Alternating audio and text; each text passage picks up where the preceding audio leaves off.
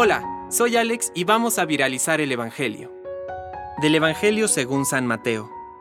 Jesús comenzó a recriminar a aquellas ciudades donde había realizado más milagros, porque no se habían convertido. Ay de ti, Corosaín, ay de ti, Betsaida, porque si los milagros realizados entre ustedes se hubieran hecho en Tiro y en Sidón, hace tiempo que se habrían convertido, poniéndose silicio y cubriéndose con ceniza. Yo les aseguro que, en el día del juicio, Tiro y Sidón serán tratadas menos rigurosamente que ustedes. ¿Y tú, Cafarnaún, acaso crees que serás elevada hasta el cielo?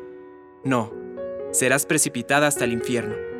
Porque si los milagros realizados en ti se hubieran hecho en Sodoma, esa ciudad aún existiría.